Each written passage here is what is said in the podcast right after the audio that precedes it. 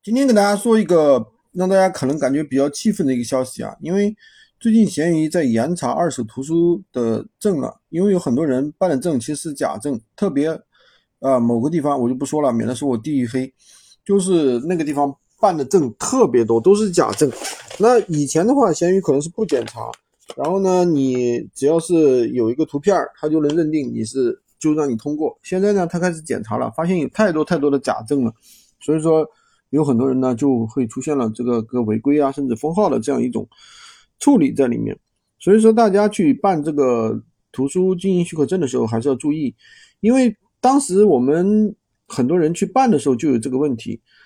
这个营业执照是真的，但是图书经营许可证呢，它无法验证到底是真的还是假的，所以呢就被很多人钻了空子啊，就是直接图书经营许可证直接就可以去上架了。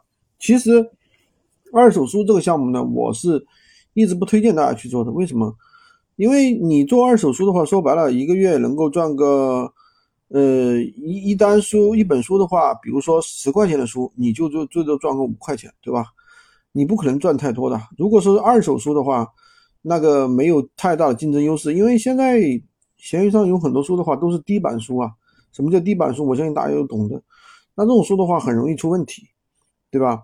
但是你有的人呢，但是确实大部分人也在卖这个书，也在赚钱，是不是？